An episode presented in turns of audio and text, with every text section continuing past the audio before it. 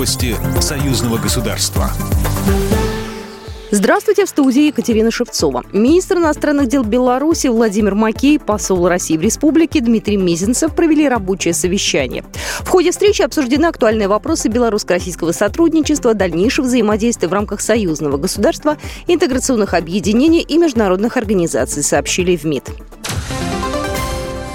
Василий Небензин назвал политизированными попытки поднять тему Беларуси в Совбезе ООН. Постпред России при организации отметил, что коллеги из Эстонии выносят ее на обсуждение не в первый раз, передает ТАСС. Мы могли бы таким же образом обсуждать многое другое, что происходит в мире, но мы до этого не опускаемся. Мы знаем мандат Совета Безопасности и не привносим в обсуждение посторонние темы, подчеркнул Небензя. 22 января по инициативе Эстонии, Франции, Ирландии, Норвегии, Великобритании и США Совет Безопасности проведет неформальную встречу с участием экс-кандидатов президента президента Беларуси Светланы Тихановской. Заседание пройдет по формуле АРИА. Встречи в данном формате проходят не в зале Совета Безопасности. На них не вырабатывается никаких резолюций или иных официальных документов. Другие члены Совета Безопасности ООН могут при желании отказаться от участия во встрече.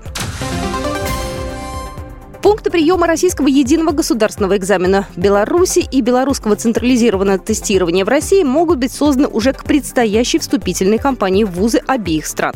Такую возможность не исключил государственный секретарь Союзного государства Григорий Рапота, отвечая на вопросы журналистов по итогам состоявшегося заседания группы высокого уровня Совета министров Союзного государства, передает Белта. Госсекретарь напомнил, что тема открытия пунктов приема российского единого государственного экзамена в Беларуси и белорусского централизированного тестирования тестирования в России уже обсуждалось на совместной коллегии Министерства образования двух стран. Самый загадочный музей открыли после реставрации в Брестской крепости. Туристы смогут побродить по подземным лабиринтам, побывать в одном из шести залов, узнать об истории фортификации Беларуси, а еще увидеть солдатский быт времен Российской империи Второй мировой войны. Более подробно об этом рассказал Александр Каркатадзе, заведующий филиалом 5-й форт мемориального комплекса «Брестская крепость-герой». Э, мемориальный комплекс, он всемирно известен, героической обороной 1941 года. Но часто, когда турист приезжает, хотят посмотреть, вот почему же все-таки Брест-Литовская крепость была крепостью первого класса. Первый класс – это, значит, мощная. Средства на реконструкцию более полутора миллионов белорусских рублей выделили по программе союзного государства.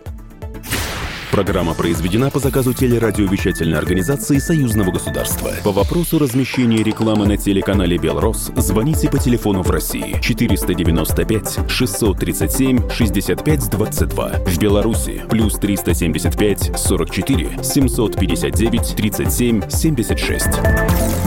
Новости Союзного государства.